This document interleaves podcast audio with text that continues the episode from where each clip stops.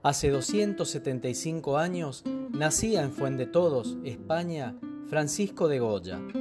Su estilo evolucionó desde el rococó, pasando por el neoclasicismo hasta el prerromanticismo, siempre interpretados de una forma personal y original, y siempre con un rasgo subyacente de naturalismo, del reflejo de la realidad, sin una visión idealista que la edulcore ni desvirtúe donde es igualmente importante el mensaje épico.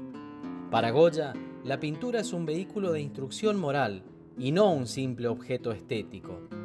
Es el artista más representado en las colecciones del Museo del Prado de Madrid. Visité el Museo del Prado en sendas oportunidades.